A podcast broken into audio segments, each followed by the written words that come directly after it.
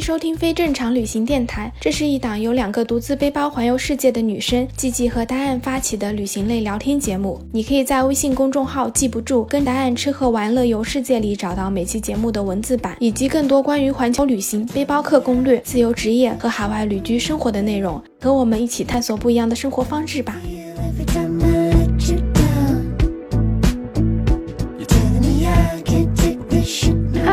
好，我是季季，欢迎收听非正常旅行电台。这是一档横跨南北半球的旅行播客，带你用声音环游世界。我们先来欢迎一下我们这期播客的嘉宾 Blues。啊，大家好，我是 Blues，从事着非常传统行业的，呃，一位感觉有一点解离的一位年轻人。嗯，然后呢，想说我们俩今天录这个播客呢，其实也挺好玩的，因为我们俩在开始录之前的几分钟还在讨论这一期播客要录什么，最后我们俩聊了半天，就决定这是一场没有意义的闲聊。对，这就是一场没有意义的闲聊，或者说我们把它的意义定为了没有意义，或者我们把没有意义定为了它的意义。嗯，对，所以我们就躺平聊天。啊，对，作为一个精神上渴望让躺平，也在实际上向着躺平奔去的这么一个呃年轻人，但嗯，很明显现实会有很多的阻碍啊。那么呃，也许我们可以聊一聊，在聊这种躺平的话题上，可能会没有那么阻碍，所以我们决定这一期就沿着这个，要不然聊一下。嗯，对，其实你刚刚就是在前面我们开播之前你也讲了，就是关于没有意义的意义，就是你提到休息啊什么的，人还是很重要的，在乎这种精神性的东西，因为你只有这些东西，你才会觉得你在这中间的奋斗啊，然后奔波啊，然后就是为了工作忙碌，才有那么一点实质性的意义。啊，对，就像有的时候我会听到一些标语，比如说某某工程为某某加速，那么这就会让我陷入一种很巨大的疑惑，就是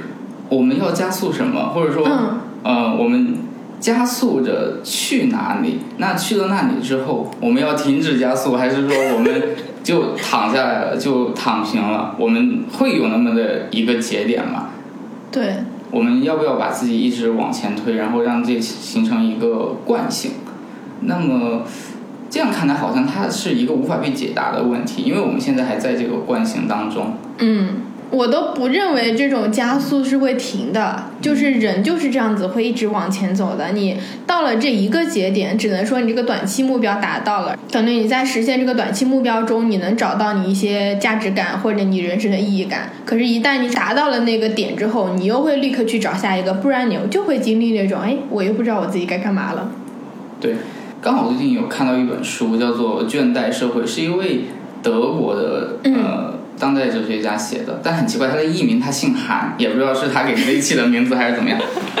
嗯呃，在这本书当中，他提到了一个观点，就是如果呃人们在不断的前进当中，那么人就是处于一个呃功绩性的社会，在这个功绩性的社会当中，人们是被鼓励着做各种各样的事情的。那么也就是说，在这个社会中，最大的口号就是 “you can”。那么你能，你什么都能做，你在精神上的自由和你在呃功绩上的自由，它会把你引向一个不断的膨胀，而自己无法停下来的这么一个过程。在这个过程当中，当你无限膨胀的时候，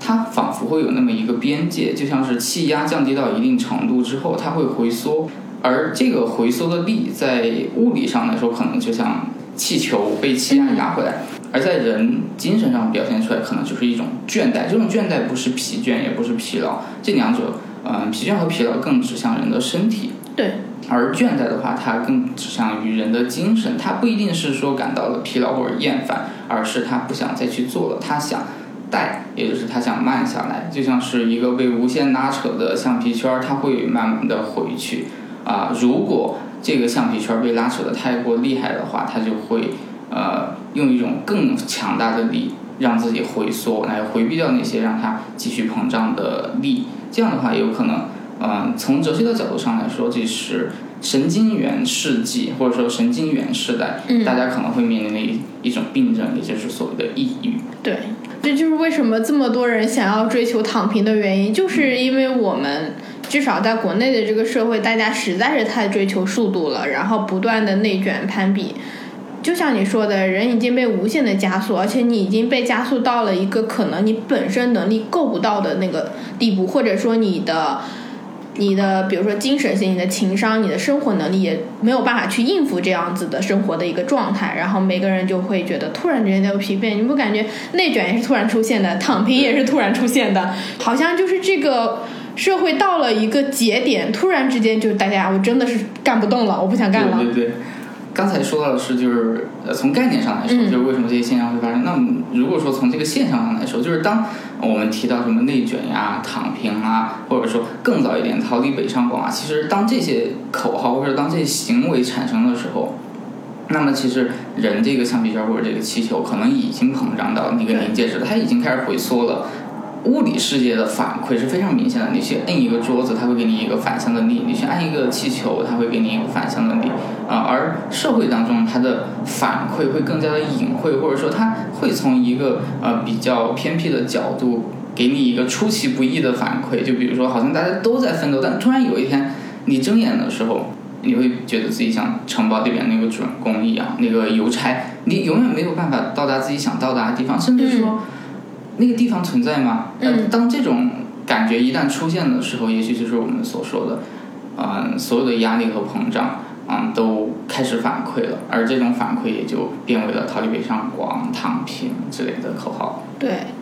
感觉这个就很像日本现在的社会。嗯，不过日本，我的感受是，日本嗯它经历了八十年代和九十年代泡沫经济和泡沫经济破灭，嗯呃但是中国毕竟还没有经历过那一个嗯嗯，拿着东京的地产就可以买掉半个美国那种纸醉金迷的生活。在那个时候，日本的文化、经济、物质，甚至说工业，嗯嗯，应该说是非常非常的发达，或者说，如果要排一个名的话，它一定是第一梯队的。对，在这样的如此的繁荣之下，在经济泡沫破灭到来的那一刻，人们好像也同时达到了倦怠，或者说被迫转向了倦怠。对所以产生了所谓的宅的一代，而那个时候也就出现了各种各样的啊、宅的文化，或者说放弃的文化。嗯，但那个时候宅的文化和现在还不太一样。作为一个老二次元的，嗯 其实对那一段时间的，呃，我觉得那个时候最有代表性的就是《新世纪福音战士》这一部作品，它借用了一个宗教的壳子，它借用了嗯、圣经，尤其是旧约当中那个框架来表达的，就是人们在面对父权，啊、面对整个社会的推挤，啊、面对嗯母亲的缺位，然后同时也面对就是爱的缺失的时候，再加上目的缺失，那么年轻人会变成什么样子？嗯就会也许就会变成定真寺的样子。他虽然被称之为人之子，但所有的苦难、痛苦、倦怠都在他身上体现出来了。他有一个机会可以拯救世界，但他因为倦怠和恐惧而往后退缩。这一部动画它的结局，它的结局并不是很好，但这就是导演想表达的吧？就是如果人类倦怠下去，也许生死存亡都不再重要，因为人已经累了。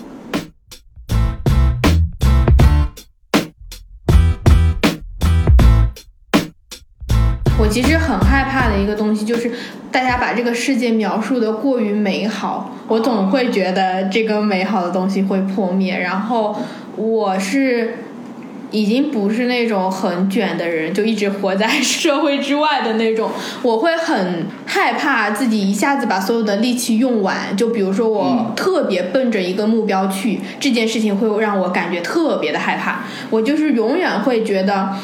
我的生活应该是要多元化，或者有各种不同的东西在的。我如果把这个力气都使在这个，我很快有一天我就会耗尽我自己所有的能量。我是会有很明显的这种意识的，然后我就会做什么事情都会有所控制。哦，对但这样的话，会不会也是有一个小陷阱？就是当哪一天你发现自己真的达到了就是呃多元这个程度了，就是所谓的圆满了，嗯，那它也会在那一刻完美的说停滞下来。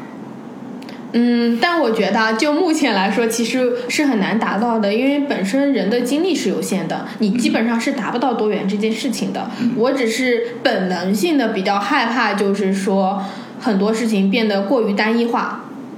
嗯，确实，单一化会让人会让人觉得非常的机械，而且会抹平掉一些人在情感上或者说比较敏锐的部分。呃，在我的感受中啊，因为我本身是做工程技术类工作的，在单一化的时候，人是非常高效，但同时也是非常单一的。对，在整个体系的运作当中，如果你要追求单一化，或者说你要追求这一条这单独的一个路径的机制，那么你必然是成为一个非常规则的呃标准化的制式化的一个角色，你不能够太保有个人的东西。所以，就像刚才我们提到的，有时候企业做培训会说什么挖掘自我，我一直会觉得这是一种小陷阱，你知道吗？就是所谓的挖掘自我。是打着一个挖掘自我的幌子，然后让你能够更好的融入到这个啊、大的这个体系当中去。呃，总而言之，我是对 HR 有一些偏见了。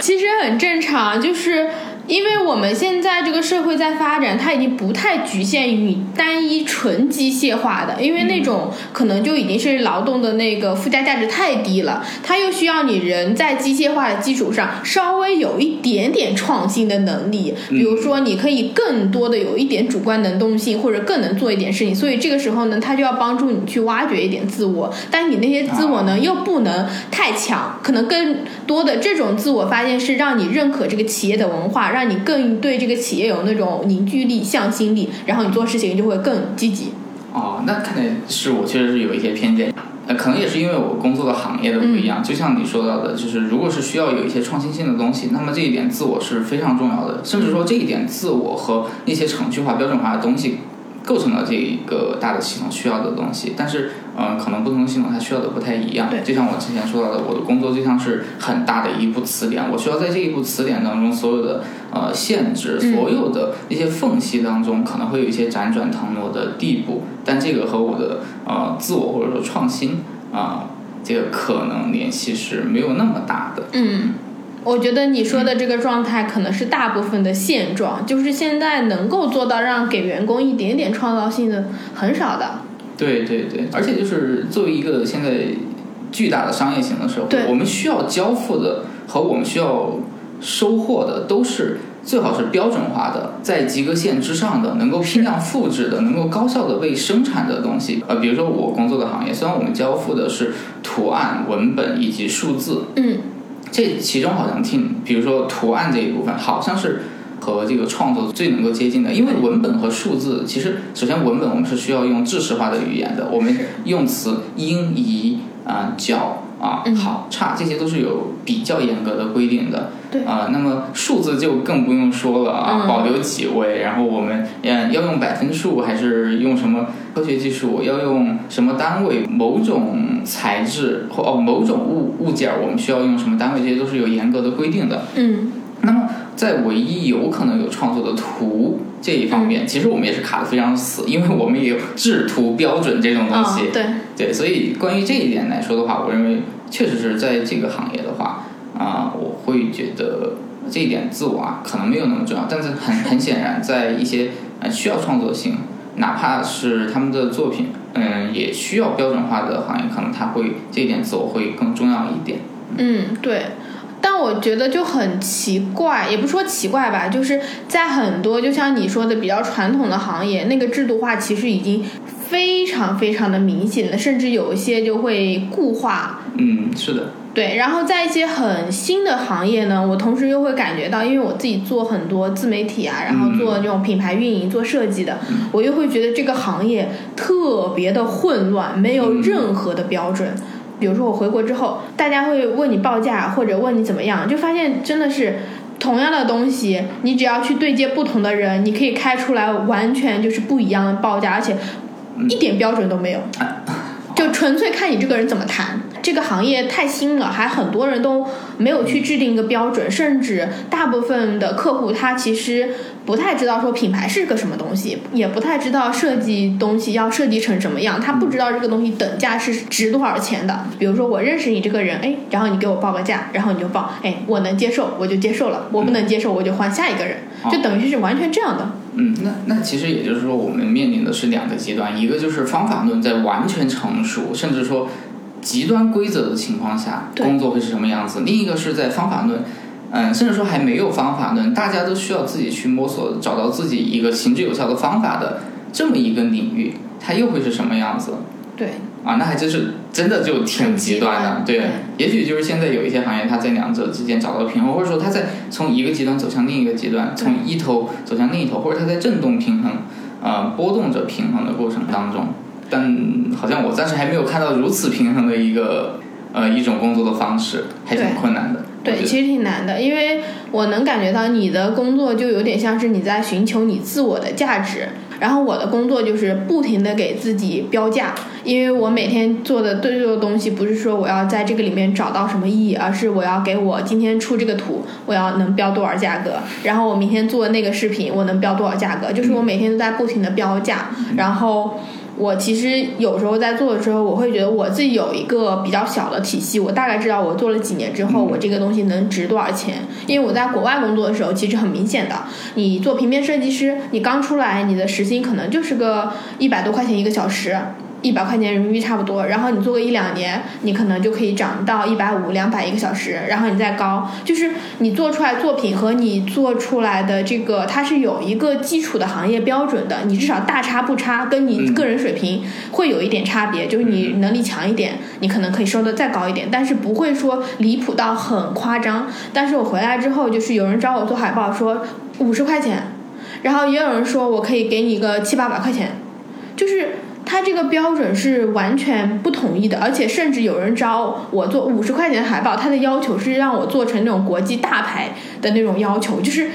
我会每天都在非常的疲于跟这种客户沟通，就是告诉他你这五十块钱是做不到这，他就会问你说你为什么做不到，我就说我不不用跟你沟通，反正我做不到，如果你能找得到做得到五十块钱能做到的，你就去找吧，对。这样哈，就是在我这个行业是极端方法论，什么规则都已经定得很好，甚至说所有的报价都已经卡得很死的情况下的，偶尔也会遇到类似的情况，但是它不是在价格上做出要求，而是在这个时间上提出一些很奇怪的，比如说这个东西明天可以给我吗？我回去给你打印，明天也打不出来呀，我的天！嗯，但总归我们如果说我们要个体去面对甲方，嗯啊，我觉得现在甲方好像已经成为了一个贬义词，对，呃，或者说成为了大家一个攻击的对象，然后我们就会遇到各种各样的问题，比如说报价，比如说怎么样，哪怕所有的东西都白纸黑字写在一本规范里面，或者说一本国家标准里面，但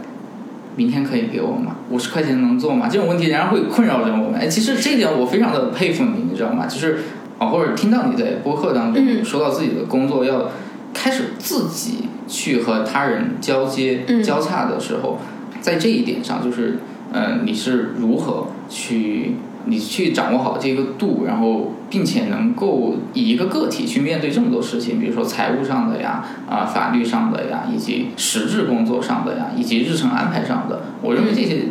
呃真的是很厉害。啊，就就当我吹一个彩虹屁，但我确实是很直观的感受。谢谢。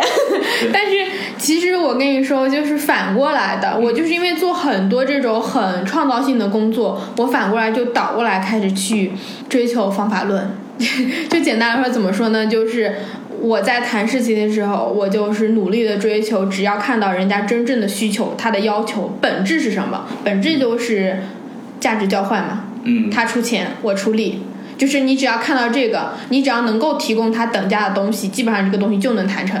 就是你其他东西都是可以撇开的。大家会花了很多时间在谈怎么让这个人沟通起来舒服，其实更多是解决你自己在沟通上的一个心理的一个状态。比如说，你觉得你跟这个人聊得很来，然后你就很愿意帮他做这个活。但是有时候很多事情就是你看本质，就不管这个人多难沟通，只要你把这件事情做成，谈事情的方法我是完全结果导向的。就是我只要维持我自己在做这件事情本身是保持有创意度的，但是我在沟通的时候是完全只结果导向，我不在乎你什么情感，我也不在乎你对我什么态度，嗯我只要求做到这件事情结果，啊不然我觉得我 hold 不过来。啊，那也就是说，其实呃，稍微有一点小遗憾的就是，哪怕是一个创意性的工作或者怎么样，那么在商业交流这一部分，仍然是需要结果导向的。对对，也就是说这一部分它还是会有一点啊、和自己的作品是有一点分离的，他没有办法用同样的方法或者说用同样的情感去呃处理他们。对，因为以前会觉得说我做这个设计，然后你可能也要认可我的设计。后来我慢慢发现不是的，因为人和人之间的认知和理解是不一样的。你不能要求一个甲方，比如说人家只是一个客户经理，他只是一个品牌公关，他跟你对接，你不能要求他有跟你一样的审美，不然他找你干什么呢？嗯，确实，而且有的时候我觉得，作为一个设计方，有的时候是需要啊有这样的一个概念，就是我们在提供我们的设计的时候，其实是为了为对方解决一个更为具体的问题。当这个问题可以被解决的时候，也许，嗯嗯，在这种比较标准化的这种商啊、商业啊啊这个应该叫什么商业行为当中，嗯也许就是呃自我或者情感或者审美的那一部分会稍稍的被压缩啊，这其实我觉得也是稍微有一点无奈的事情吧，因为毕竟大部分人还是接的商单，而不是说是那种为了自己的呃抱负或者说为了自己的想法实现而去做一个单纯的创作。对，我会觉得啊，就是你一定要先把商业的东西谈的好了，让你自己有一个好的状态。然后你在创作上，你可能才会有更大的灵活性。如果你嗯。底层的这些，比如说你跟这个人沟通就很有问题，每天他，比如说你跟人家谈的时候，人家就不相信你了，嗯。或者人家虽然他不得不把这个单子给你，但是他会觉得可能他会质疑你的工作，嗯你会很麻烦，你根本就没有精力去创作。嗯所以我反过来就是会觉得，既然我已经决定要接这个商业的单子，我就把商业这个部分先处理好。处理好，然后你才有这个空间去做后面的东西。嗯，是的，是的，就是其实我也觉得，无论是传统行业，还是说个人职业者，还是说新锐的行业，他为什么会要把商务或者说和最终交付的产品、产品、商务以及技术人员，其实大部分时候还是分开的。也就是说，每一个部分它都需要有专业的人员去处理这种事情，然后才能够保证下一个环节或者说另一个部分的工作能够好好的沟通下去。对。其实刚才之前我说到一点的，其实是我作为一个就嗯具体的实施者来说，对于商业部分的有一些忽视吧，嗯。或者说我在谈到刚才那一段的时候，我并没有注意到这两者之间那么紧密的关系，没有注意到就是在我开始处理这些难题之前，嗯可能负责商商务的人已经处理了很多问题了。对我面临的这一摊烂摊子，可能之前是一摊更烂的摊子。是，啊，天哪！你这么一说，我突然觉得好像好像平和了一些啊，我我好像对于他们的偏见和愤怒已经消退了一些。对，因为做自由职业者或者你创业，就是等于你一个人要做很多很多东西，所以我经常会告诉我自己。就是人是有很多不同的面相的，不管我这是自我洗脑还是怎么样子，我就是会觉得说，我对商务的时候发展一个我自己人的面相，然后我对创作的时候有另外一个面相，然后我尽量的让自己理性的把这两个面相给区分开，就等于我把人格分裂开两边。但其实这个东西是很难的，因为很多时候你遇到实际性的东西，你谈起来会很尴尬。比如说你前面跟这个人在谈钱，嗯，然后你下一秒要跟人家聊创作，然后你自己心里会有这个转换的过程。大部分创作者都会羞于谈钱，或者说你很难就是快速把这个角色给转过来，对，你会觉得很尴尬。是的，真的会有些尴尬，尤其是有的时候，呃，我在后期和一些业主或者说甲方进行交流的时候，我会觉得，当然我不用再去谈钱啊，我会给他交代就是这个东西为什么要这么做，嗯，啊、但是呢，他又会提出一些他具体的，因为业主他并不是万能的，或者说甲方也并不是万能，他在实施上也会有很大的困难，然后他又会给我提出一些困难，然后在这个过程当中，我首先第一，我作为一个设计者，我会我会觉得我我的设计没有问题，但是同样，我作为一个服务的提供方，我必须要去考虑对方的呃实施起来的困难，或者说我的设计会不会和他与呃能够实施的条件并不匹配。嗯，啊，但这一点其实说起来好像有点给自己找借口的样子，因为毕竟我们作为一个服务的提供方，应该是为对方考虑好了之后再去做，但实际上这在工作当中是没有办法做到这一点的啦。对，尤其是做到一半，对方才告诉你现实条件是什么样子的。当然，对于我来说，我可能第一反应就是天哪，首先是先平息一下，先深呼吸一下，去喝口水，对然后然后回来再仔细思考一下，他这个问题到底是这样的吗？甚至说有的时候，有些甲方还会给你一些稍微夸张一点的处境，这样的话会让我、我还需要再判断一下，他说的这个是真实的处境吗？他会不会还有一些可以呃周旋的余地之类的？对我这个过程，哦天哪，哎，我们好像突然一下聊了很多，就是关于工作的事情。对，但我们明明好像最开始说的是，就是我们要怎样去啊、怎样去休息，或者说怎样的去躺下。也也许就是谈论的这个过程，它它就是一种影射，它就是影射的，就是我们在想休息或者想躺下之前，我们必然会经历一个劳动和工作的过程。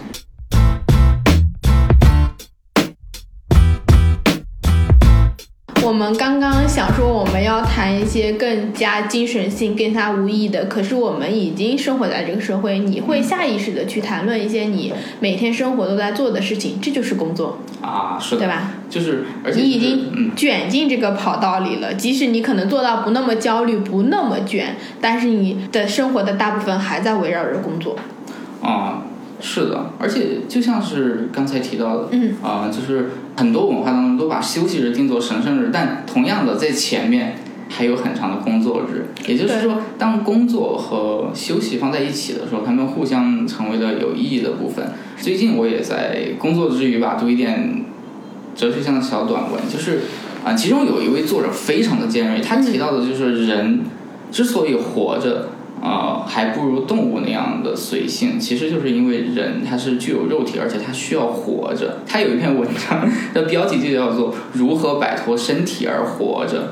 其中非常的尖锐。他提到在无论是中外，嗯、都有非常多的哲学家关于这一点去思考，因为他们认为人所有的痛苦来源于身体。嗯啊、人如果没有身体，那么这种精神，精神上为什么会有痛苦呢？他或者说人在身体里边形成的这种理性，他就无法感受到纯精神的痛苦。所以老子他就提到提到说，人要复归于婴儿，其实他就是反制的。当人失去了社会性和呃那个智慧的话，那嗯人当然也就不会痛苦，人会降格为动物，那他就不会感受到人类的痛苦。而柏拉图他提到的就是，人所有的思考都是对于投影的思考。当现实世界它真实存在，而我们困在这一具身体当中，哎，这就很有意思。比如说，人的视觉会有视觉误差，嗯会有那种错觉。嗯听觉其实也是非常，先不说耳耳朵里边的那些负责听觉的小绒毛，它是多么的脆弱，随着年龄的增长，它会慢慢的损伤。嗯人的听觉其实是有一个非常非常大的一个 bug，就是就像是程序的一个 bug 一样，嗯就是如果说在某一个频段出现了一个噪音，那么在那个噪音的后两百毫秒以及前五十毫秒之内，嗯你是听不到声音的，这是非常反直觉的一个事情，就是你没有办法，呃，这这是嗯、呃这个地方我必须要提到，就是这是我最近在收听播客以及看嗯杂志的时候听到的，尤其这是在。啊、可以提一下别的播客的名字可以啊可以啊这是在仲青老师的不在场的，嗯啊，第第二集第一集就是 M P 三和赛博世界里面提到的这么一个概念，就是人总是会认为自己的知觉和思维是可以理性，可以像机器一样进入一个网络空间或者上传自己的意识之类的。但是人的大脑或者人的知觉 bug 实在太多了，尤其是这个掩蔽现象，对，就是很反直觉，对不对？为什么一个噪音它会掩蔽掉前五十毫秒的一个声音？这只能说明一个事情，就是人对于声音的处理，它是按照时间段一块一块打，然后放到大脑里边去处理的。当这一小包里边出现了污染的时候，那这一小包数据就无效了。对，所以如果说困在这样的一副身体里面，或者我们必须借由这一副身体去认知这个世界啊、去与这个世界产生互动的话，嗯那么这个世界在我们的精神当中，它必然是走样的。如果我们可以摆脱我们的身体而活着的话，那我们也就肯定是摆脱了人这个概念，因为人毕竟是对现在现在状态下人的精神和肉体的一个统一的定义和概念。嗯，对的。你这样一说，感觉脑洞也很大。是的，就是如果说我们前面谈论到的工作是非常实际、非常方法论，是和现实世界中如何交互，而不去深究它背后的原理的这么一些东西的话，那么呃，如果我们谈论到就是人的意识、肉体、精神的话，那我们不得不去往下探索，就是我们精神的最深处它到底是什么？我们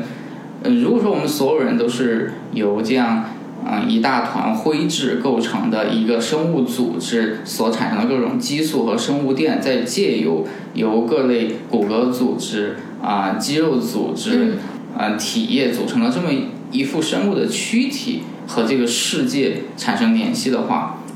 它它的精妙和它的误差组成了我们，而这、这种精妙和误差，它可能就是很多东西的来源。对，比如说，呃，维根特斯坦，呃，是叫这个名字吗？忘了，就是，呃，他是谈论语言有局限性的这么一个哲学家，在他看来，人的语言。嗯，其实是没有任何意义的。为什么没有意义？因为人的语言有局限性，而且人类早就碰到这个天花板了。所有人类能够讨论的东西，势必已经被讨论过了，而没有讨论的东西，人类也无法再通过语言去表达和讨论它了。对，而在这之外，就是艺术的范畴了。当我们无法用语言，嗯、用文字去表达这些东西的时候，那么艺术用图像、用声音，嗯、用触觉、用嗅觉、用感觉，直接的。不再通过物理世界中的其他的介质直接作用于人的身体，甚至说直接作用于人的神经元的时候，嗯，这种触动会更有力量，以及更加的直接和更令人动容。为什么？为什么很多我觉得很好的歌手，嗯或者说很好的创作者，他创作的东西并没有，他就是一种感性化的、概念化的，但他却可以让我们非常的动容和感触很深，就是因为。也许我们感受到的东西本来就不是非常精确和具体的，而在这之外，我们也许就是像南辕北辙一样，我们绕过整个地球，我们从模糊的另一个极端，我们去，我们不再追求精确，呃，不追求把所有的东西测量到夸克、测量到普朗克尺度上，那样达到完美的精确和认知世界。我们从另一个角度，从最最为模糊、最为感性的角度去认知、去了解、去。直接触动自己的情感，嗯，嗯，也许这就是我很喜欢的一些创作者他们在做的事情。对。其实你回到现在，就是一个词叫氛围感。啊，对，我我懂你说的可能比这个更多，面向更广，但是你开始慢慢的就是你说到艺术啊，然后这些音乐、画作。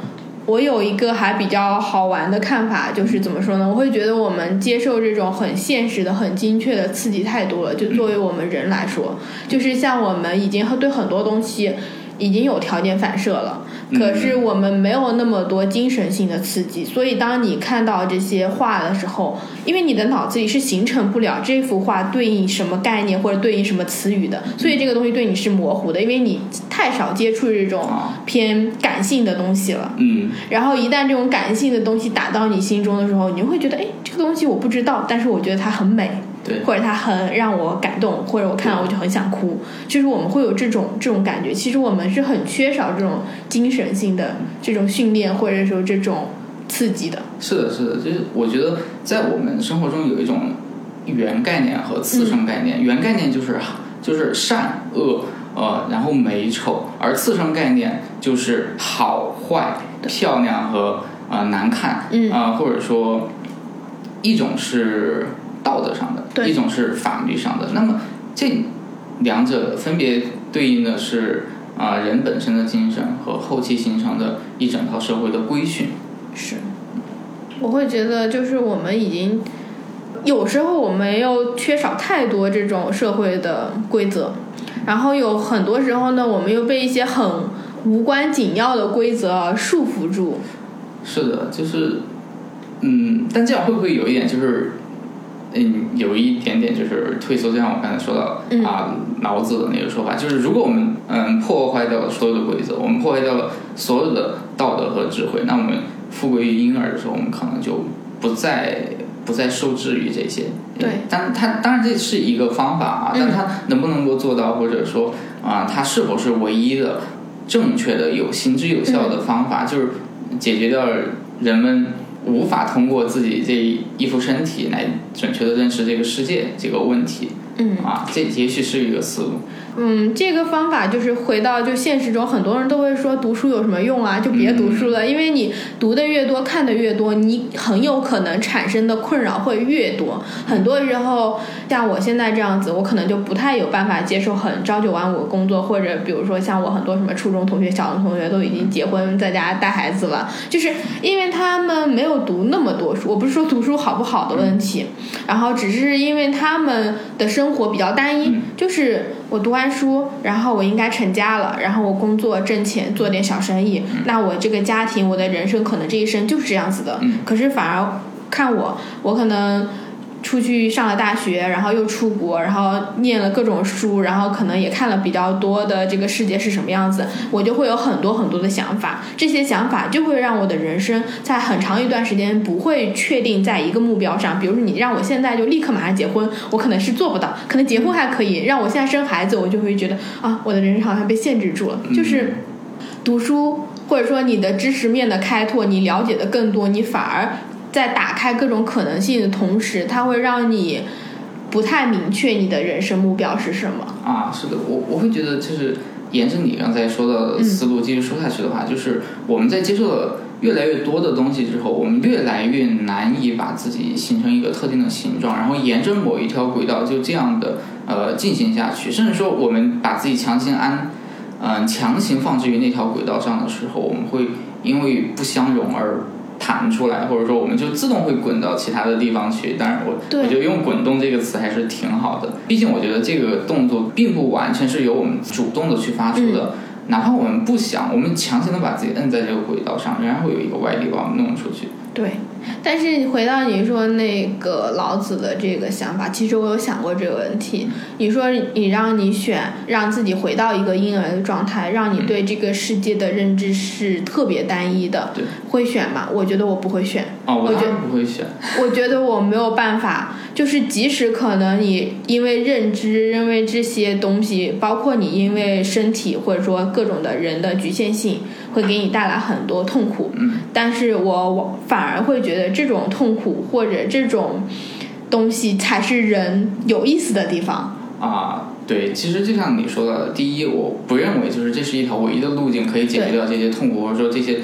呃这种人困于自己身体上的这种困境的唯一的方法啊。另外呢，也就是我早已不是那个婴儿的状态了。我认为只有在婴儿那个状态人才有勇气做出这样，哦，或者说他勇气对于他来说，他都不是这个他不知道勇气是什么他并没有么，这个概念，他他会自然而然的回到那个状态当中。但是我们所有人都是从婴儿、从幼儿，啊、对从那个懵懵懂懂的状态下啊、这个发展而来的。在这个过程当中，我们早已经失去了那个状态。那么既然失去了那个状态，而又只有在那个状态下，我们才能够回到那个状态。也就是说，这已经是一个死循环，这一条路已经给我们封死掉了。或者甚至可以这么说，也许正是因为这种发展，必然会把那条路封死，所以人们才会对那一条路，呃，如此的执着，甚至说，嗯、对于那条路的探索，诞生了老子、老冉，嗯、这种伟大的思想家。嗯，也许人类最大的痛苦就是在于我们看见了很多的可能性，以及就是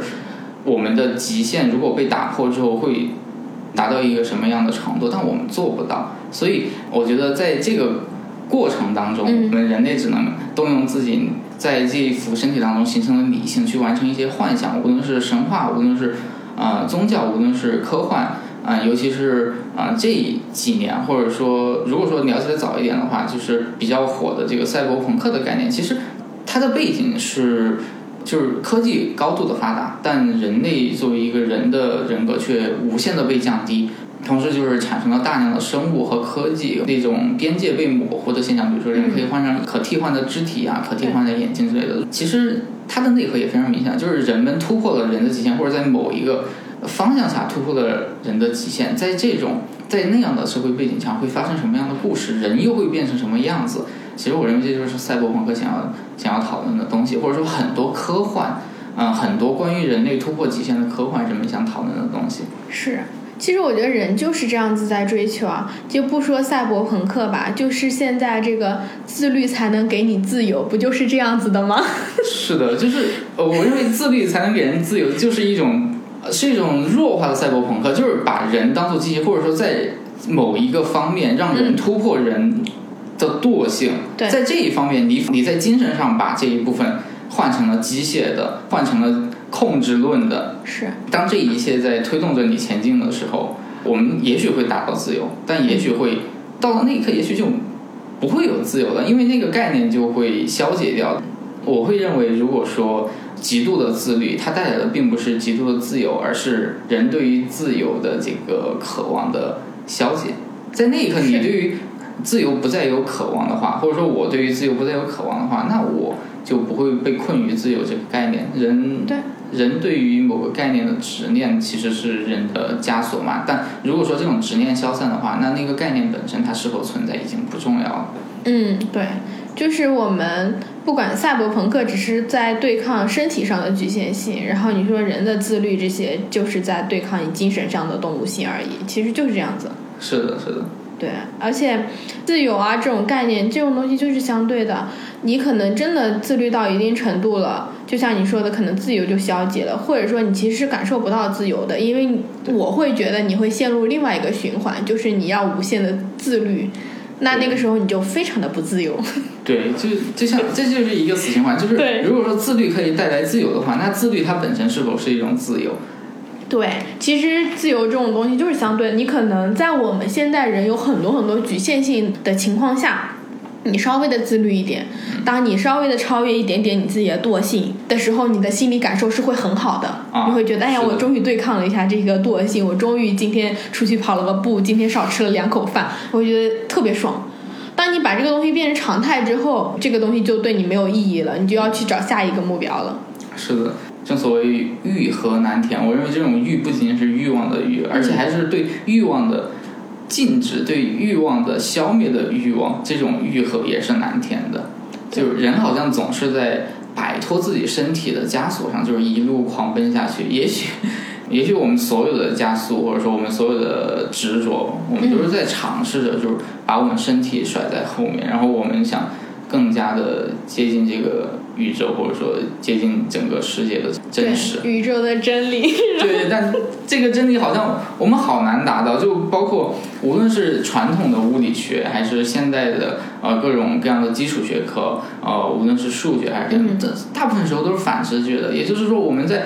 不断的尝试着接触真理的过程中，我们却一步一步印证了自己过去错的有多么的离谱，尤其是我们在直觉上，在我们踩在这一片呃坚硬的岩石形成的天体上生活了几万年，那些刻在我们 DNA 里边的行为和直觉。呃，那些信息错得多么的离谱，我们一遍一遍的推翻自己。我认为这个过程，如果让我来做的话，我会很恐惧，我会认为，也许我在生命的尽头，我会发现我所做的一切无，只不过是给后来者就是立下了一堵更难推倒的嗯一个难题。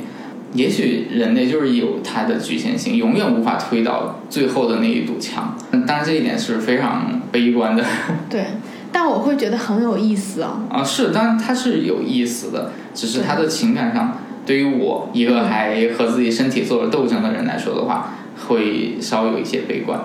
我其实也是比较悲观的，对于很多事情，但是我同时会觉得这个东西非常的有意思，就是人就是这么挣扎。我的悲观理论就是我们基本上是推翻不了这些东西的，我们也很难超越人的动物性，即使我们在拼命的超超越，但我觉得那个东西是有一个限度的，就是我不太相信。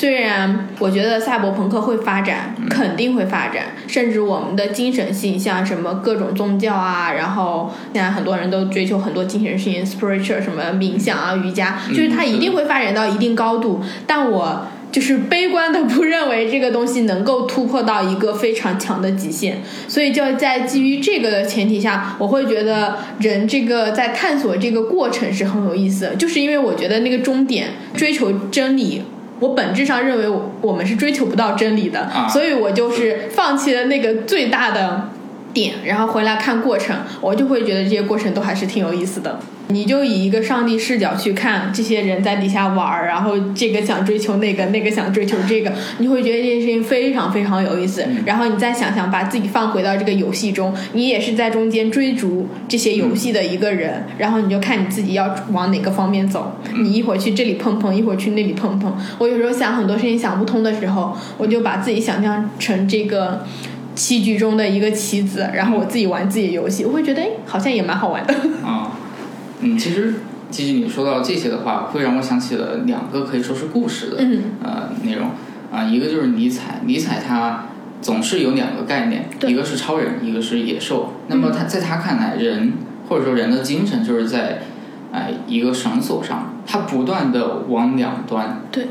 前进或者后退，或者说移动，而它永远无法到达两端，因为它一旦到达其中一端，它就会掉下去，或者说它会它会无限的逼近，但无法到达。嗯这是其中第一个故事。另外一个故事，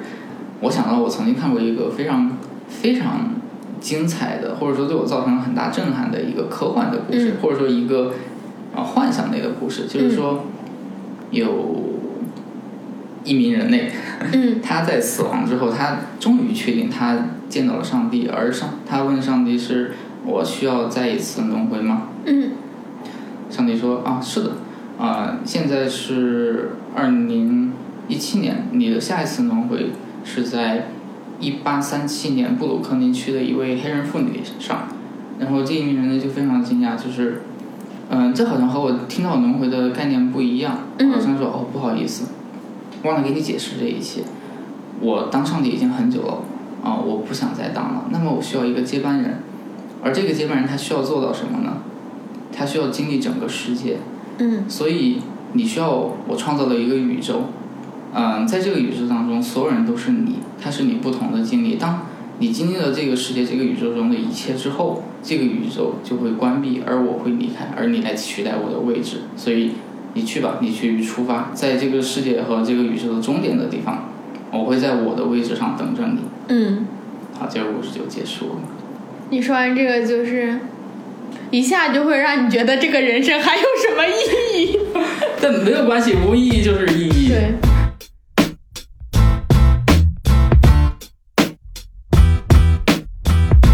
没有宇宙的终点不是四十二吗？啊，我很喜欢马文机器人，你知道吗？啊，我其实我真的很喜欢马文机器人这个概念，因为嗯它身上混杂着两种人类极端追求的东西，一个就是作为机器、作为机械的精密和理性，以及那种程序的美吧，可以说一零一零，或者说这种嗯数字语言带来的那些呃数学和计算机的美。另一方面，他的人格实在是太 太凸显了，就是对，他身上就是完美的倦怠，就是无所谓了，就躺下吧。对，就当他拿着那个就是情绪转移枪对着那些嗯、呃士兵，把自己那种无限倦怠、一切都没有意义的感情传达给那些士兵的时候，好像一切问题都被解决了。这是我在所有的作品当中看到的，就是关于倦怠能够解决问题的最完美的一个桥段。当然，也许现实中倦怠不是这么运作的，但他在在在这个桥段当中，编剧实在是这一招这一段写的太太完美了。对，而且你说到这个，我就想说，就是艺术这些东西为什么让你觉得很有意思？我自己会认为很大的程度就在于它的矛盾性和它的极端性，它和你正常的认知是有偏差的。啊这个东西才创造出来，你会觉得哇，这个东西真的是有冲击力，或者是你想象不到的。一个人他之所以有意思，也是因为他身上有非常大的差异。就像你说的，他极度追求逻辑性、严密性，同时他这个人可能就是。不停的想要打破他自己对于这种严密的追求，然后这个人就要躺平。然后我创造出来的电影作品就是，你看我前面那么多精密的一环扣一环，最后告诉你就是个数字，对吧？啊，是的，他就是在不停的打破自己，可是这个东西才是艺术作品或者说人的魅力所在的地方。啊，是的，而且这也就是打破了人们追求意义的这种这种虚妄，就是也许他没有那种明确的东西，他就是在这种不明确当中，嗯，突破了人类呃一些比较有明显限制的枷锁。是，而且意义这种东西就是，也有可能是一个人创造出来的。对啊，因为就像嗯，有的人会在断食之后感受到更大的进食的愉悦，一个人会在劳作之后享受到更好的休息的作用。那么，当人们无法体会到那些呃突破了极限的东西的时候，只是偶尔在好像是隔着一些小孔看到了他们的时候，也许那小孔中透出来的东西，正是这些这一大面墙啊，然后或者说有这些小孔的意义。嗯，对，也许正是因为有，所以才会有无；正是因为无，才会有有。对，其实是这样子，只是可能我们回到现实中一点，更多的我自己会觉得，可能还是在于一个你自我认知的问题。嗯你得知道自己在把握这个有意义和无意义这个程度上，你能做到哪个程度？因为有些人是会有很明确认知的，比如像有些人天生认定自己就是做艺术这一行，他是很明确自己能够追求到某种程度的，所以他会往这个方面去做，或者说他愿意为艺术付出到哪个程度。可是我会觉得，在现实生活中，我们的困扰都来自于你把握不好那个度，你同时又需要有物质的追求，然后你就得去工作。是的，但同时呢，你又有很强的精神性的需求，所以你又会在工作中觉得工作太枯燥，然后你应该想要我要去看看艺术展，我要听听音乐，我要出去开心一点，喝喝酒什么的，就是人很难去平衡这件事情。我会觉得我们一生就是在不断的平衡。嗯，是的，我也觉得就是，无论是劳作之后的休息，还是工作之后的倦怠，嗯，很多时候没法去平衡。也也许这种平衡也是一种超出人类呃局限的一种能力。如果说人可以跳出自己的精神来调整自己的精神，跳出自己的工作来调整自己的工，就像有的人还是可以跳出自己的工作来调整自己的工作状态的话，嗯，那人想跳出自己的精神来调整自己的精神，好像是仍然是一个无解的问题，就像人无法拽着自己的头发让自己离开地面一样。对，其实就简单一点。就是比如说，当你觉得想太多的时候，你就去做点体力劳动。嗯，是的，正念。当你在正念的时候，你就会脱离自己的精神，当然也不一定能够，呃，能够调整好它。但也许在这个过程中，你的精神会偷懒，他会自己去调整自己。啊、最近因为听听了播客和啊、读了那个夜晚潜水艇，嗯在在那之后，就是有一天我在手机上就是写了一个小小的听后感和读后感，嗯，就仅仅是那个感受，我觉得很重要。就是当我们谈到自己脱离了走神儿了，字面意义上的走神儿了，当我们脱离掉自己的精神，或者我们让自己的精神暂时的关闭，让自己放空，就像我们的精神可能会自己的去修复自己，自己的去完善自己，在结构上它又回到了最底层的时候，在最表层的功能性的部分它不再运作的时候，它悄悄悄的回到自己的核心，然后去调整一些核心的一些构造，一些啊、呃调整一下它们的位置，调整一下它接下来运动的规律或者程序，然后嗯等我们再一次啊、不再放空的时候，回到自己平时的精神状态当中。也许就是这些过程，慢慢慢慢的在调整我们的精神，而这些过程就显得非常的可贵。对，我最近也是看了那个夜晚的潜水艇，其实我觉得他就是在不停的抽离。我觉得他写作妙的地方在于，他给你创造一个梦境，然后梦境中还有一个梦境，然后他突然又把你从梦境抽回现实，然后抽回现实之后，你会发现他后面又编了一个梦，他就是在梦境现实、梦境现实、虚实中间不停的跳。嗯，是的，所以这个东西就有意思。然后我前几天去上海跟一个小朋友吃饭，然后这个小朋友呢，他跟我说他是能够像东北那边不是有求仙儿吗？嗯，他是能够见到这些的鬼神啊这些对，然后他给我讲了一个很妙的事情。他说，他从高中开始，大概高二还是高三开始，就开始有意识的发现自己能在梦中控制自己的梦，因为大部分时候我们做梦都是属于我们知道自己在做什么事情，可是你不能去调控，说我今天要往这走，明天要往那走。他说他突然意识到他自己能够调整，说，哎，我往这边走一走，哎，我往那边走一走，然后他就开始把自己这些梦记下来。他每天可能睡前会花个五分钟想一想，我今天要做什么梦，然后就开始构建。他说他从高三，然后他现在大四了，然后写了五年，就一直开始构建、构建、构建，然后把所有的梦都记下来。他说他现在已经可以做到说，他创造一个梦境，比如说在梦的时候。他能够想出来我昨天做了什么梦，然后我今天要回去继续做，就是他有点像是他有脑子中有很多记忆的储存器，然后他可以调动出来这个，然后再去放。他说他现在就可以做到，比如说他现在在做梦的时候，人是有意识的，在梦里梦到一串电话号码，他另外一只手就现实中的手可以在床头拿起一根笔，然后写电话号码。就是我会觉得这件事情非常的不可思议，并且非常的有意思，然后就很像夜晚的潜水艇里面讲的很多东西，就是人可能真的会到一个程度，你是分不清楚精神和肉体，或者你的梦境和现实的。啊，是的，就是所谓的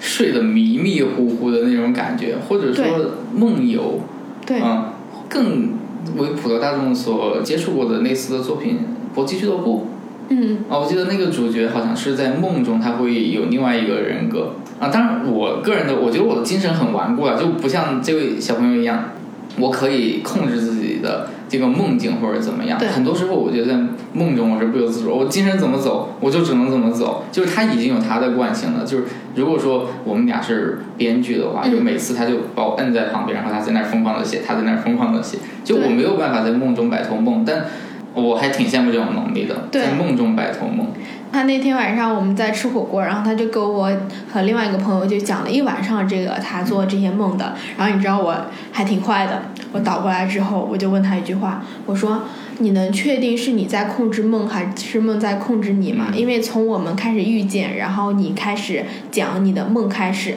今天这一整个晚上，嗯这么长时间，你都没有脱离开任何一句话是不关于你的梦的，你所有的东西，你谈论的东西都在梦。我说，你想想，是梦在控制你，还是你在控制梦？我我觉我觉得这个这个就像是就是我们刚才说到的，嗯，我们在拽着自己头发想脱离地球一样。对，啊，为什么突然变得有点可怕？有点像恐怖片的开头。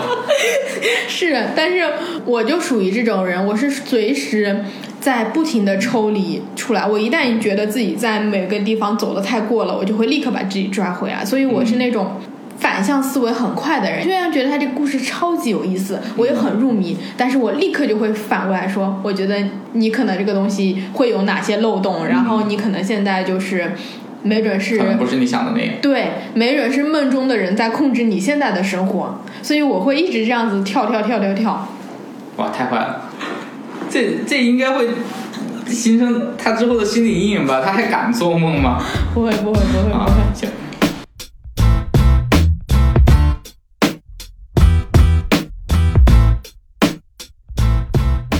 像这种就是可以和自己的精神在一定程度上有所交流，无论是谁控制谁的话，嗯这种能力好像我从来没有，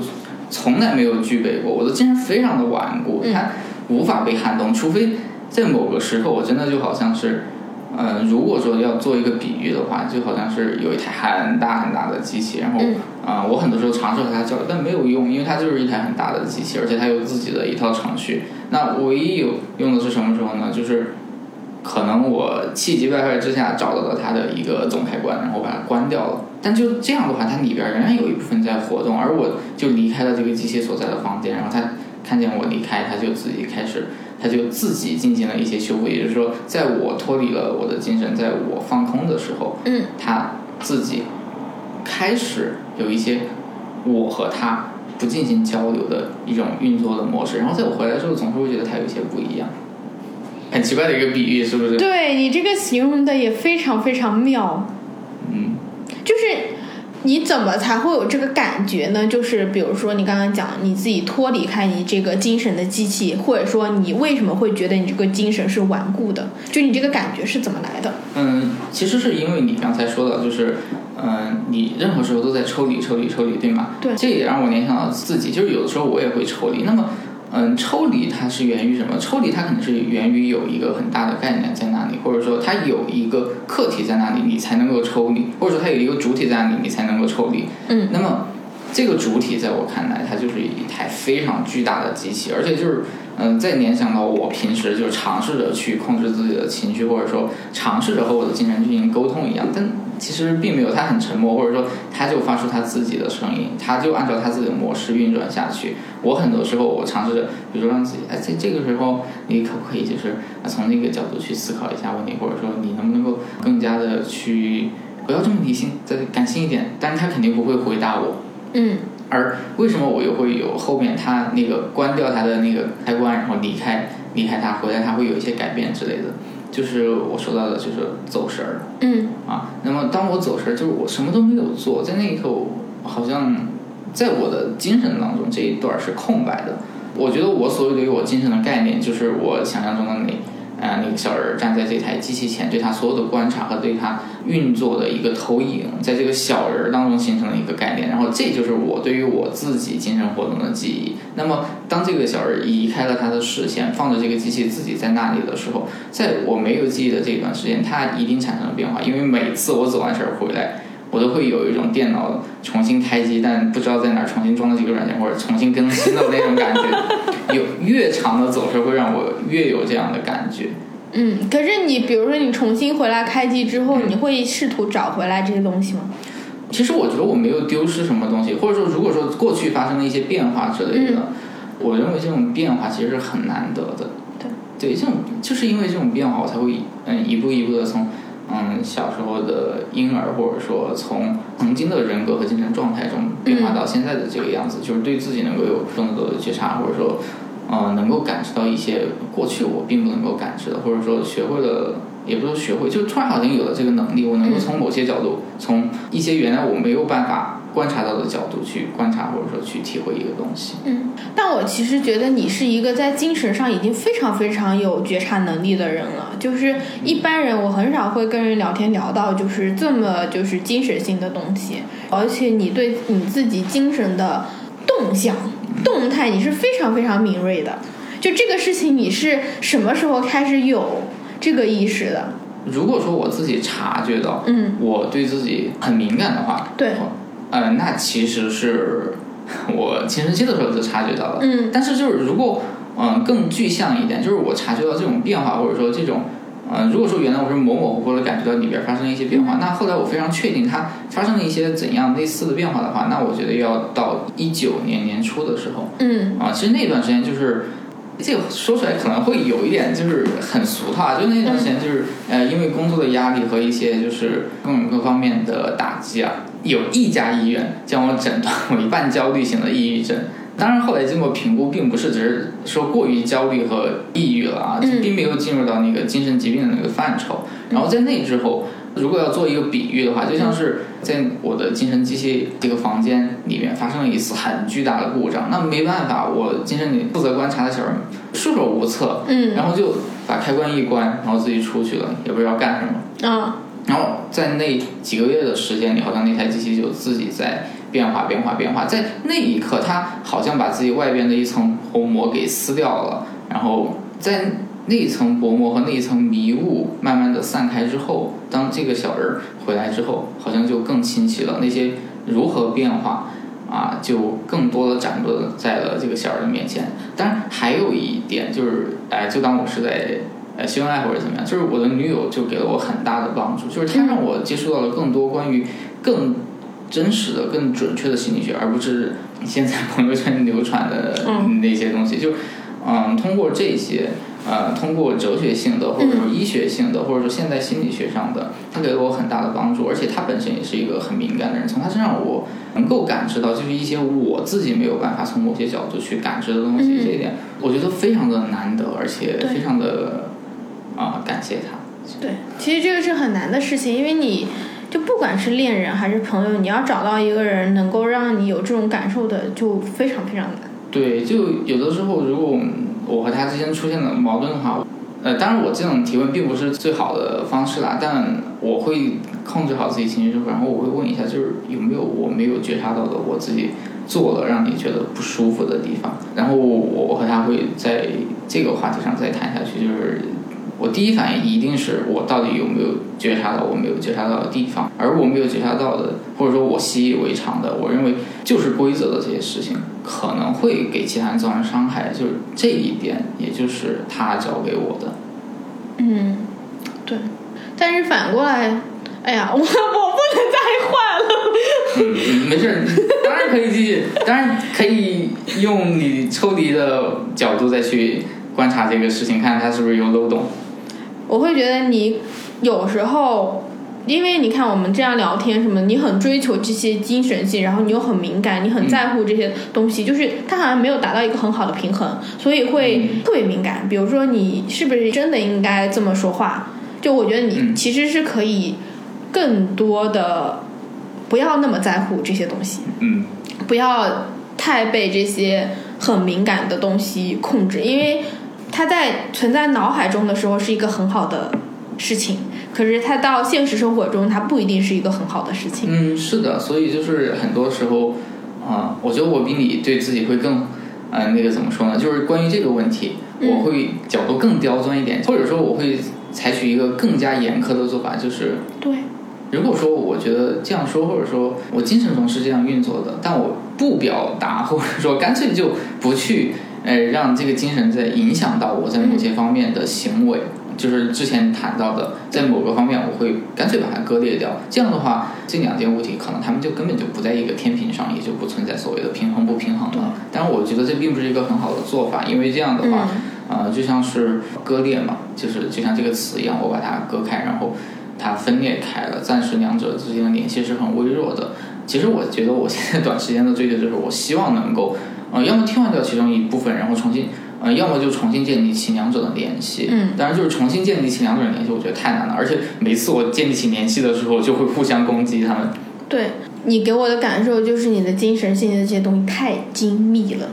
就是你对于这些每一块的要求太精准了。当然，可能你追求的是这种精密性，但我会觉得这种过分的严苛，就是人不是机器，精神更不是机器。你如果不允许它中间出现点漏洞，就是更精密的系统是你还要允许你这个系统有漏洞。啊，是的，就像你说，你会有很多碰撞，因为我不太相信，就是人是可以完全做到精密这件事情的。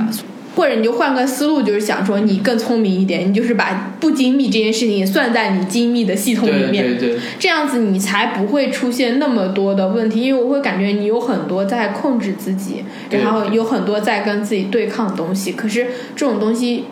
不是那么重要，或者说你要想办法去消解掉它这个对抗性，你这个机器可能才会更稳一点。啊，是的，是的，就是其实这一点，呃，要用一个就是更实际的概念来形容的话，就是在机械工程当中，嗯，有一句话叫做矿量，这个矿就是空旷的矿，这种矿量是什么意思呢？就是比如说你有一个旋钮，当你旋转一度，或者说它这个旋转的角度在一度之内的时候，嗯它这个旋钮不会对整个系统造成影响。当超过一度，它就会造成影响。这个框量是非常重要的，就像所有汽车方向盘都是有框量的，不然的话，你需要不断的去调整你的方向盘，才能够保证你走的是同一条直线。对。结合之前的话题来说，就是人本身是认知是有各种各样的误差的，那么我们就必须要保证这个系统中有各种各样的矿量。我觉得保证了它的矿量，它才能够更人性的运作下去一样。嗯那么对于我来说，我觉得放空和躺平就是我的矿量。对，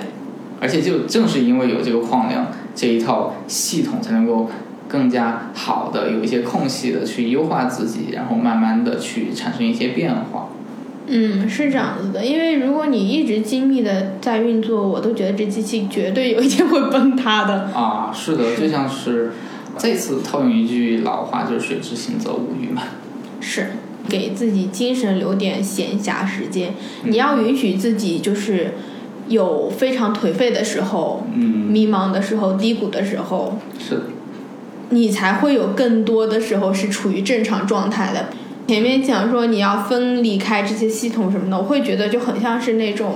洪水筑大坝，一道一道大坝筑起来，可是那个水是你控制不了的，你根本不知道你哪一天会下大暴雨。啊，是的，是的，所以我就觉得这套方法我并不能用太久，我仍然是应该去找到一个疏导或者说替换掉，嗯，这其中一部分的这个方法。哎，再次回到我那个比喻上，就是我的精神世界里面那个小人在面对着这样一台庞大的机器的时候，如果说我呃认为它是我可以去那种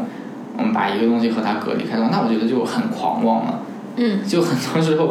呃，我其实只是我精神的一个产物，我的我会有这样的感受。那么，我又如何提着自己的头发把自己离开地面呢？我有这样的想法，我就是很狂妄的。我只能说，也许我可以去尝试一下这样的方法，它会不会有很好的效果？嗯啊、然后再根据他给我的反馈去调整，或者说不去调整。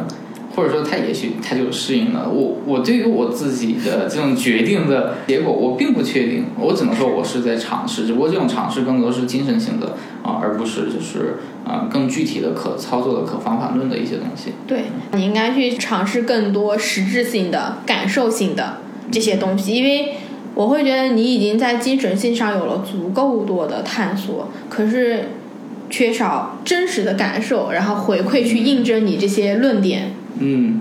其实这一点的话，我觉得我的回馈感受这个路径有点单一啊。就是我觉得我现在唯一能够做到在这方面有所回馈的一项活动就是健身，就是力量举。就是其实我还挺喜欢阻抗训练的，就是我在同体重下对于阻抗器械。重量的使用还是还是挺不错的，就是我很享受这个过程，我享受这种对于自己的这种反馈。但是在工作上这一点，就是或者说自己在职业上这一点反馈，我觉得我还一直没有做得很好，或者说我并没有做到更多的尝试啊之类的。这也是我的一直的一个困惑，或者说这是我这几年的一个呃课题，我必须要去解决的。嗯，但其实也挺好的，就是你得先给自己。有一些课题，就可能我们今天聊的已经是非常的精神性，或者说更进一步，甚至我们今天聊天，很多人会觉得根本不知道你在讲什么，概念化的东西。对，但是可能还是会有很多人会处在这个阶段的，就是一定会有这些人在想这些事情的，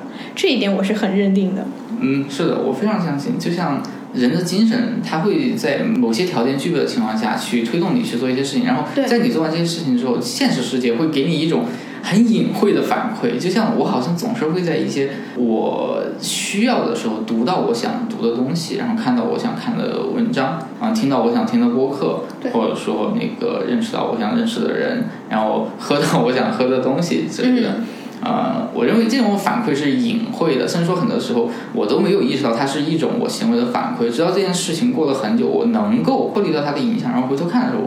当然这也是一种就是滞后判断了，但。嗯，在我看来，如果说这种嗯隐晦的联系一次一次一次又一次的发生的话，哪怕我没有办法判断他们在逻辑上有多么紧密，或者说多么相关、多么高的相关性，但我会觉得，也许那就是这个世界、这个宇宙给我的回应。是，我在前几天跟朋友聊天，我们两个就是从大概晚上八九点吃饭。然后吃完一顿饭，聊到那个餐厅打烊，然后我们又去了一家小酒馆，聊到小酒馆打烊，然后我们又去了他工作的地方，直接聊到了凌晨四点半。他是一个能量很足的人，其实每个人都有很多能量，但是我是能明显感觉到我有很多能量，但是我的能量是很散的，然后你是更散的一个人。对。然后我那个朋友他是那种更坚定的人。他就说，如果你想去做一个事情，你身上就有很多能量，你要做的事情就是你用很多很多的能量一直去打这个点，一直去打这个点，然后这件事情就能出来。然后我当时的想法就是，我能理解他这个理论，但是我并不能做得到。对，也许就是我们现在精神状态或者说精神形态上的不同，才会导致我们现在有自己要面对的课题。就像我好像能够感知到，很敏锐的感知到一些东西，但同样的，我也没有办法很专注的去面对一个点。在我身边也有那种就是能量很足、信念非常坚定的人，但是他们可能就没有意识到自己是，嗯，精神是这样运作的，但。嗯，他们给我的感受是，也许他们有时候会忽略掉一些感受，而那一点就成为了他们精神上的一个全部，就是那一点就是他们的圆满。对。我本质上是会认为，所有的东西就是人的能量，包括你的感情，都是有一个限定的，就是你用在这个地方之后，你就很难用在其他地方了。是的，对，所以就是很正常。目标感很强的人，或者信念感特别强的人，或者一辈子就是很认定那种很天才型的人，他们可能就是真的是把能量只放在了这一个地方上。然后他就会忽略掉很多其他东西，比如说他生活上就是可能就乱七八糟，不是说他做不到这件事情，只是他没有这么多能力去顾及这么多东西。嗯，是的，就是这种取舍会有一种痛苦，尤其是在很多时候，就是你会发现，哎，好像我也值得这件事情，或者说这件事情我也想做，但很明显并不可能兼顾。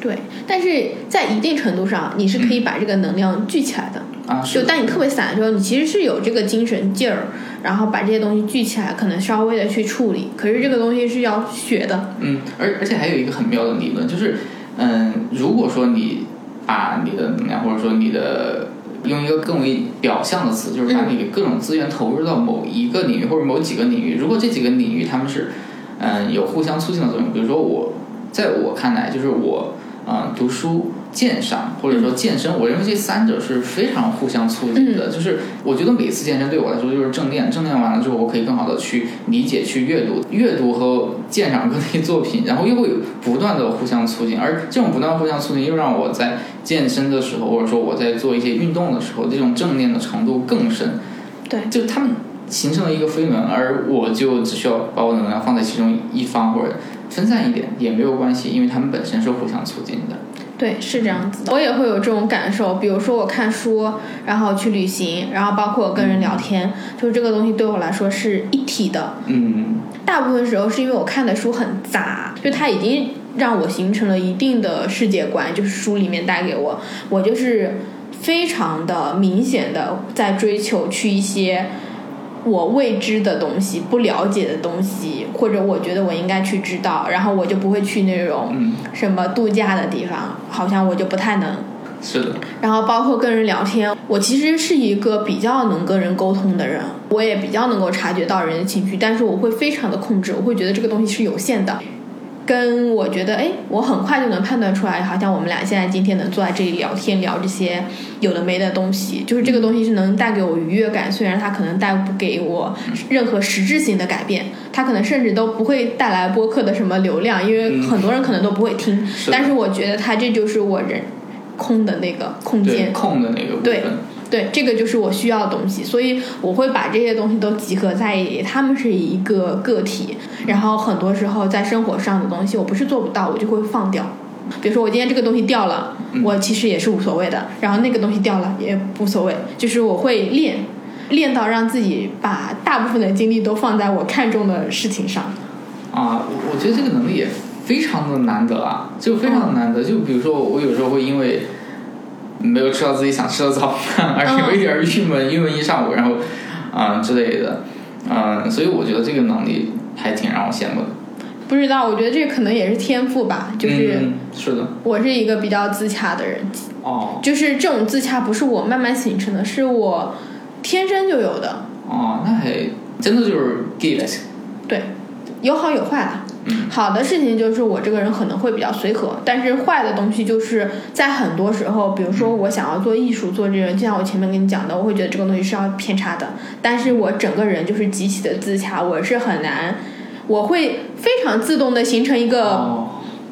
就是平和的状态，嗯。平衡的状态。嗯但是如果我要去做更艺术性的、更有偏差性的、更极端性的东西，我就要突破自己的舒适圈。就很多人会很焦虑，我从来不焦虑，就是这个事情对我身上是没有的。可是反过来好笑的就是说，我的焦虑就是在于我太不焦虑了，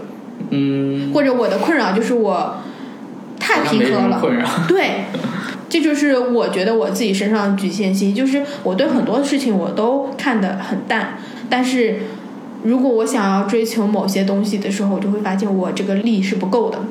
嗯我好像做不到那么极端。就像你会说我因为吃不到这个东西我就很生气，我绝对不会。但是你知道，你有时候是需要有这种生气的劲儿，你得跟自己较劲儿，对，你才能做好一些东西。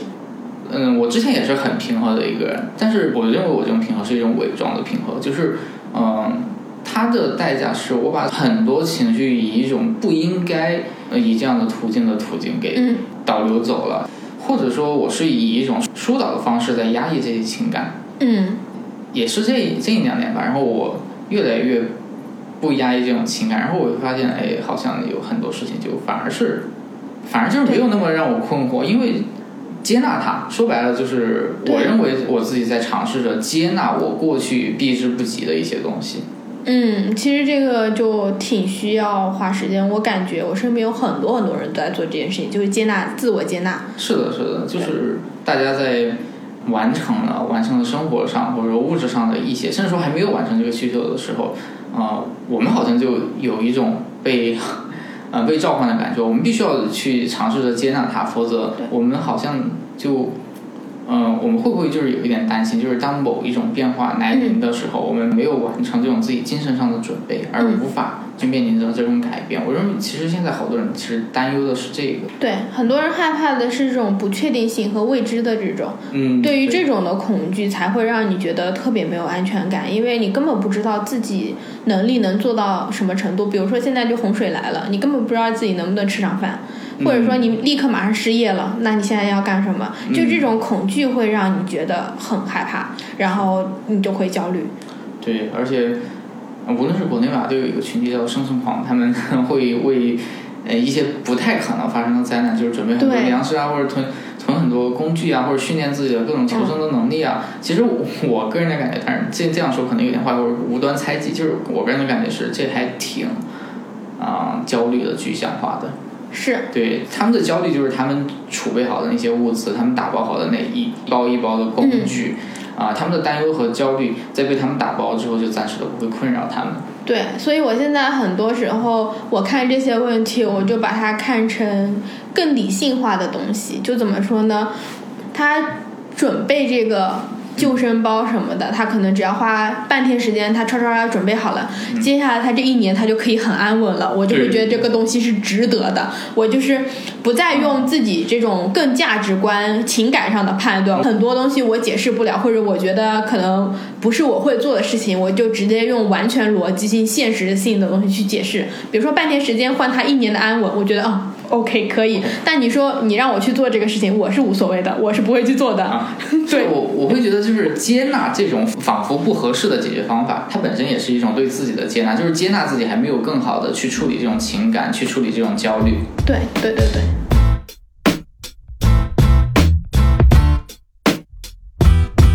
啊，我觉得今天真的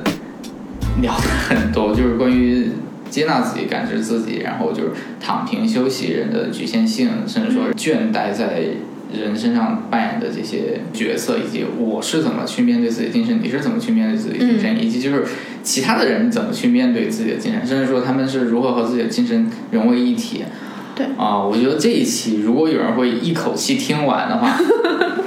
可能还挺分裂的。说实话，我觉得如果让我从头到尾把这个录音听一遍的话，我也会觉得，天哪！对因为我们中间就是有聊很具体的东西，然后又聊到非常虚无缥缈的东西，甚至有一度我觉得中间这个就没有人会要听。但是对我来说，我就觉得这个东西是有意义的。对，当然是的。就回到我们前面讨论的话题，就是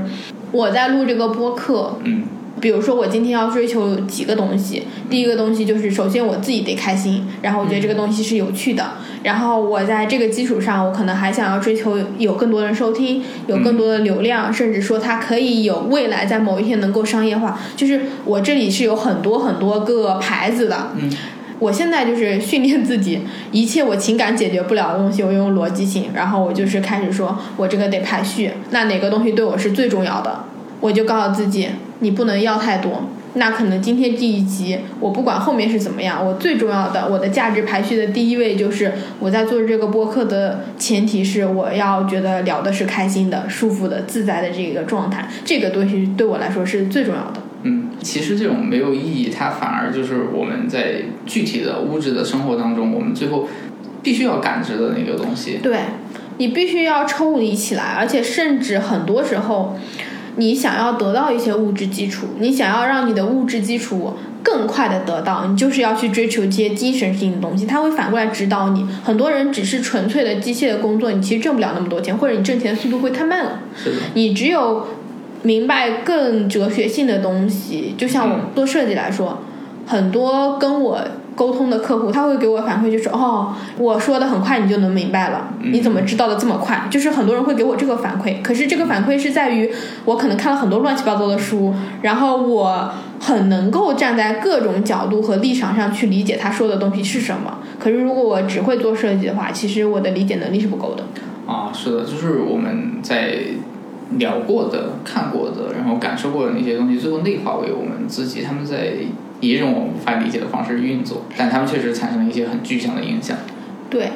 每个人都在追求一些自己没有的东西，比如说他特别物质，他特别商务，他绝对会有一个缺口，是他精神上的缺口。然后可能你自己的能力就在于你可能能够填补他这个东西的缺口。他比如说他跟你沟通，会觉得你这个人有魅力。或者你觉得这个人有趣，他自己本身是一个很无聊的人，或者说他是一个很按部就班的人，嗯他会羡慕。当他觉得你这个人不错的时候，你谈这个项目就会很轻松。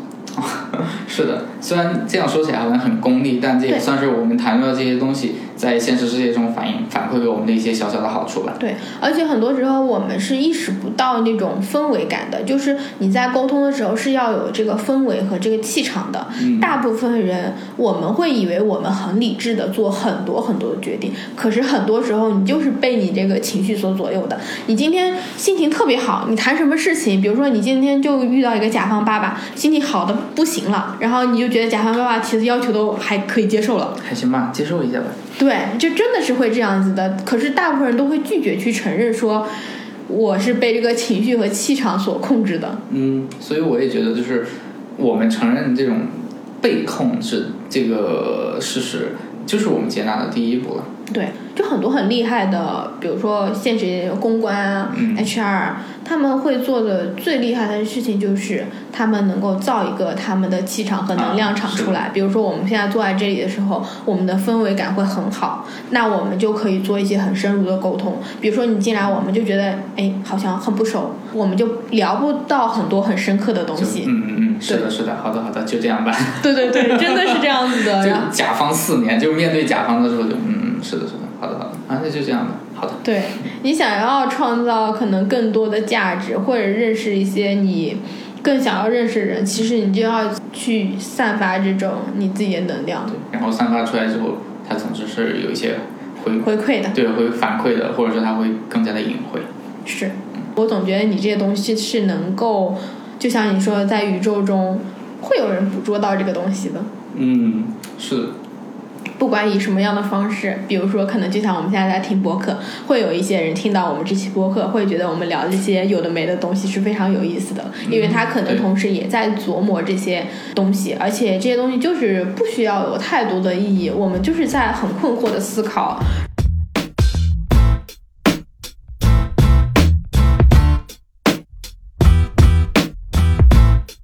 差不多，这就是我们这一期的播客。反正就是很开心的一次聊天，不管大家听完觉得有意义和没意义都没有关系，就是主要是开心就好。然后我们谢谢布鲁斯来这里聊天。啊，那也欢迎大家以后多多收听《非正常女性》。哎嗯，这还第一个。给我打广告的嘉宾，